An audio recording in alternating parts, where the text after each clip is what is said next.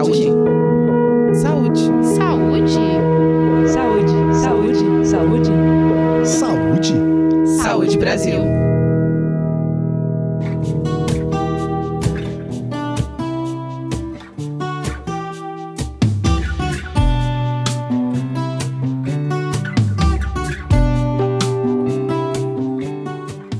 Estamos começando a segunda parte do episódio sobre Setembro Amarelo do podcast Saúde Brasil. A nossa conversa é com a Maria Dilma, que é coordenadora de saúde mental do Ministério da Saúde, e no episódio anterior falou sobre sinais de depressão, estigmas e os desafios para a saúde mental nesse período de pandemia. Agora a gente conversa sobre tratamentos, prevenção, ações da rede de apoio e cuidados com a saúde mental de crianças e idosos. Doutora, você acabou falando um pouco sobre a gestão do estresse, da ansiedade, da depressão, da irritabilidade por parte desses profissionais de saúde. Para quem está escutando a gente em casa, qual é a melhor maneira de lidar com essas emoções, esses sentimentos e esse desgaste? É possível desenvolver algum transtorno mental durante a pandemia? Sim, é sim.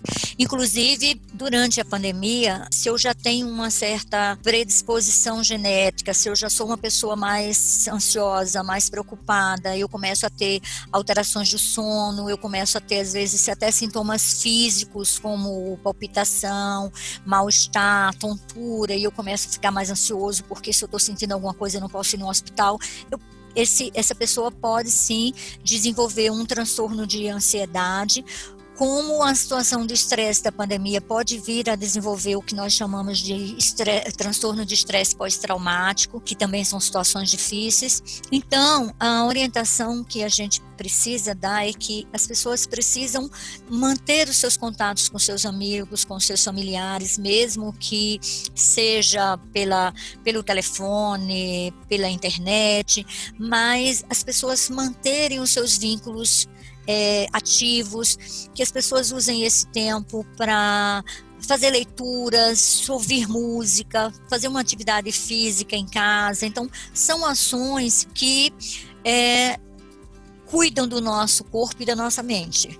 Né? Algumas pessoas gostam, por exemplo, de fazer meditação, que é uma prática muito importante, bem interessante para reduzir o seu nível de angústia. Então, existem essas alternativas que as pessoas que estão em casa precisam é, ficarem atentos e cuidar da sua saúde física também, cuidar da alimentação, não abusar da questão do uso do álcool, que a gente tem visto uma, uma busca maior da bebida alcoólica. Então, esses cuidados precisam ser tomados e buscar é, a, atividades que sejam relaxantes e prazerosas. Com certeza, doutora. Quando alguém tem uma crise de ansiedade ou demonstra com muita frequência sintomas de depressão, na maioria das vezes quem está ao redor não sabe como lidar com essa situação. Qual a orientação que a gente pode dar para amigos e familiares sobre o que fazer, o que não fazer, o que falar, o que não falar nesse período crítico? O que é muito importante é o amigo, o familiar, ficar atento a isso e se perceber, ser receptivo a essa pessoa no sentido de conversar a respeito, conversar a respeito do que ele está sentindo, ouvir, né? E ouvir sem nenhum tipo de de preconceito, sem nenhum tipo de julgamento, sem aquela questão de eu dizer assim, poxa, a vida está muito difícil, está muito duro, e eu te dar uma resposta de dizer, não, você tem um trabalho, você tem tudo, né? Você tem que reagir a isso. A gente sabe que as pessoas tendem a fazer isso, mas é importante é que ele faça o processo do deixar o seu amigo ou seu familiar falar, desabafar, ouvir e oferecer ajuda. De repente, dizer para ele que, olha, você pode estar precisando de uma ajuda profissional, posso te ajudar a procurar alguém. Se você se sentir mais confortável, eu posso te acompanhar na consulta, não necessariamente estar presente na consulta em si, mas te acompanhar ao serviço, né? Oferecer companhia, né? E principalmente, se perceber que existe um risco de suicídio, estar mais perto mesmo e e buscar ajuda profissional. Bacana. A gente falou sobre o Telepsi, que fornece essa assistência psicológica para profissionais do SUS. Mas quem não é um profissional de saúde tem outra ferramenta semelhante disponível gratuitamente pelo Sistema Único de Saúde? No Telepsi, agora nós estamos atendendo também os profissionais que não são da área da saúde, mas são de serviços essenciais. Então, nós abrimos o serviço para os professores, para os policiais, que também enfrentam situações de bastante estresse nesse momento de pandemia, né? Porque eles estão fazendo a nossa segurança na rua e eles também estão expostos. Então, para todos os serviços essenciais, é, o Telepsi está funcionando para eles também. Inclusive, uma das coisas que foi acrescentado no Telepsi é que assim é, o acesso estava sendo feito pelo 0800. Nós percebemos que até mesmo em função do próprio preconceito de buscar é, uma ajuda e que o preconceito não é só das outras profissionais, até mesmo os próprios profissionais de saúde também, até porque sua formação é para ser forte, para enfrentar as dificuldades, para trabalhar nas urgências e emergência, então muitas vezes eles também é, resistem para buscar um, uma ajuda profissional. Então nós percebemos que se a gente abrisse mais um canal que fosse é, acessível para aquele que tivesse essa dificuldade de fazer um contato inicial telefônico e tal. Então foi aberto um site onde também não só pelo 0800, mas através do site, ele pode entrar no site, passar os seus dados e fazer um contato para marcar, sem que ele tenha que ter a intermediação da, da, da ligação telefônica, e aí ele já ser a partir do rastreamento de qual é a abordagem mais adequada para ele, isso tudo via via e-mail, ele então ser acionado para iniciar se foi indicado um tratamento. Doutora, durante a pandemia ou em qualquer época ou circunstância da vida, como a gente identifica que é hora de procurar ajuda? É, e quem não manifestou isso ainda, é, quando você está observando um amigo ou um familiar, como é que a gente pode auxiliar nesse processo? Vale insistir que busque tratamento ou isso pode aumentar a resistência em relação ao tema? Vale você dizer que busque, só que é, é a forma como você diz, né? É, você sabe que existe várias maneiras de eu te dizer não para alguma coisa. E é exatamente a forma como eu digo não que pode resolver e não criar mais problema. Então, esse do buscar ajuda, ele vem como uma alternativa de antes você escutar, de antes você acolher essa demanda, de você ouvir, de você exercitar com ele, estimulando ele a pensar e fazendo críticas às próprias questões que ele está colocando. E aí, no contexto do todo, fazer o estímulo e é muito importante quando se reforça a questão de que todos nós, em algum momento da nossa vida, precisamos de ajuda. E a gente precisa de ajuda para várias coisas, inclusive para a nossa saúde mental. E aí a forma como você fala isso, a forma como você orienta e a tua disponibilidade de estar perto, de acompanhar esse atendimento. Porque se você fala, procura o profissional, mas você que está falando isso também tem um preconceito com relação a essa questão, você vai ter dificuldade de argumentar com essa pessoa. Então, quem cuida, quem está doente, quem está cuidando, quem está tentando ajudar, tem também que se despir da questão do preconceito com relação à saúde mental para poder ajudar o seu amigo e o seu familiar. Porque não é simplesmente dizer assim, eu não tenho como te ajudar. Vai no CAPS, vai no ambulatório, vai na unidade básica de saúde. Não. Se você fala isso, você não está de fato demonstrando preocupação, cuidado, carinho com aquela pessoa que naquele momento está sofrendo bastante, porque ele está sentindo que a vida está muito pesada e que ele não está dando conta. Então, é importante que a gente diga que ele que ele pode realmente não estar tá dando conta, e quando a gente não está dando conta, a gente pode contar com a ajuda de alguém, exatamente para a gente dar conta e resolver as questões. No caso das crianças, os sinais são mais sutis, né? Mais difíceis talvez de perceber. Como os pais ou os responsáveis podem identificar que algo não está indo bem com os pequenos e como agir nesse momento com eles? Sempre se diz que de alguma forma a gente pode não perceber, mas todo aquele que está é, adoecendo, ele manda algum sinal, seja o adulto, seja a criança. Nós temos dados estatísticos, por exemplo, que o, que o adulto, quando a gente levanta é, dados de, de suicídio e que a família toma um susto e que diz que realmente passou e que não percebeu. E aí, quando a gente vai fazer toda a história daquela situação, é, a gente percebeu que em alguns momentos da relação ele deu sinal ou ele pediu ajuda de uma forma não explícita e que deixou de ser percebida. E aí, num segundo momento, é que a família interpreta que aquilo foi um pedido de ajuda. Com as crianças também não é diferente. Então, uma criança que se torna mais irritada, mais agressiva, ela fica agressiva com o coleguinha, com o irmão, com os próprios pais. É uma criança que ela tem além da irritabilidade, a alteração do sono, ela começa a ter choros mais frequentes. Então, são sinais de que precisa se ficar atento. E o ficar atento é realmente comparar o comportamento, ver se isso está se agravando, se isso não é uma mudança de comportamento, porque eu, os pais conhecem os seus filhos pequenos, sabe como eles reagem. Então, no momento que percebe essa diferença, o que a gente tem percebido hoje com as crianças é que, num primeiro primeiro momento da pandemia, as crianças ficaram muito é, como se tivessem de férias, né? Então, até mesmo por não ter a noção da gravidade do momento que nós estamos vivendo. Mas as próprias crianças começaram a cansar de ficar em casa, de não conviver com com os coleguinhas, principalmente, por exemplo, crianças que já são sozinhas, que são filhos únicos e que aí perderam esse contato.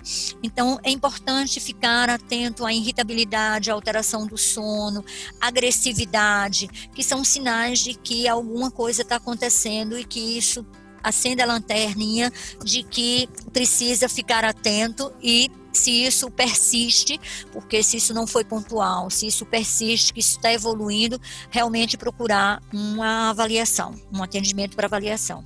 E finalmente, doutora, falando agora dos idosos. As orientações para lidar com eles seriam as mesmas para uma pessoa adulta ou tem alguma particularidade, alguma abordagem específica para essa faixa etária? É mais comum que os idosos apresentem transtornos mentais, especialmente os depressivos? E se sim, por quê?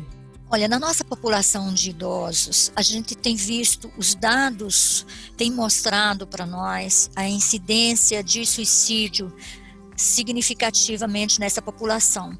Então, o que, que nós temos hoje? Nós temos hoje extremos. A gente tem um índice de suicídio que tem se tornado crescente na população de 14 a 29 anos. Inclusive, em setembro do ano passado, o Ministério lançou um boletim com os dados epidemiológicos de suicídio nessa população. A população idosa também tem crescido muito a questão dos índices de depressão e de suicídio nessa população. Quando a gente fala de suicídio nessa população, nós temos ainda um aspecto que é o seguinte: é, se a gente for pensar em gênero, a gente tem que as mulheres, de um modo geral, elas tentam mais suicídio, mas os homens se suicidam mais. E na população idosa, isso é bem marcante o que, que nós temos na população idosa? Nós temos a população idosa, os adoecimentos, hoje a gente sabe que a população está envelhecendo, o número de idosos está crescendo, a gente hoje tem uma previsão de vida muito maior. Hoje a gente vive mais, até com os recursos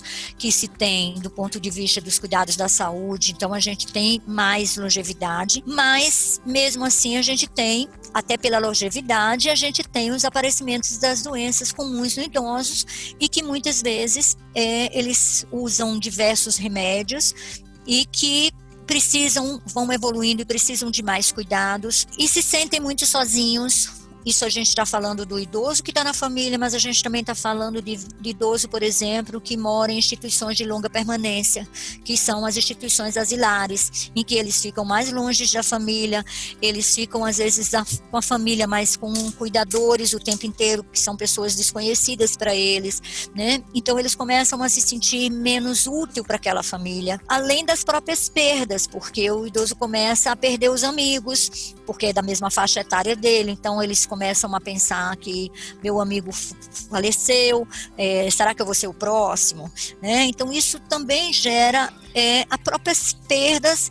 E se o indivíduo já tinha uma história anterior de dificuldades é, de lidar com, com a vida, se ele já tinha um diagnóstico, já tem um diagnóstico de, de depressão anterior a isso, então ele vai ter um agravamento na, na velhice, né? Eu costumo dizer que a gente envelhece da forma que a gente viveu.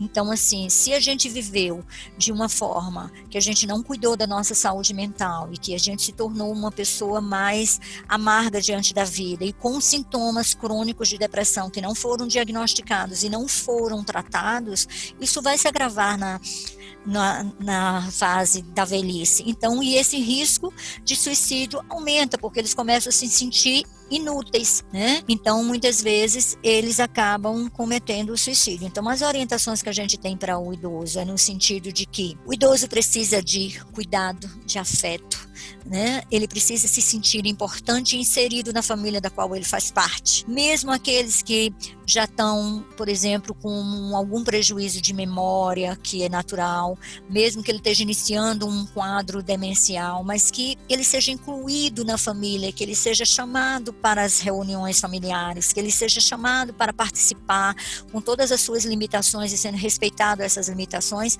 para que ele possa ser estimulado o máximo possível e se sentir diante daquela família, né? além de todos os outros cuidados que se tem, se ele realmente é um idoso que passou a ficar mais isolado, mais calado, por exemplo, começou a negligenciar o cuidado, o cuidado de higiene, por exemplo, é, não querer tomar banho todo dia, é, não querer trocar de roupa, é, de repente ele começa a não usar a medicação que ele usa cronicamente, por exemplo, para diabetes e para hipertensão, ele começa a negligenciar o uso do remédio, né? Que também é uma forma de se deixar morrer, porque aí ele começa a descompensar a sua doença clínica, acaba tendo complicações e pode ir a óbito. Ele não se matou, mas ele se deixou morrer.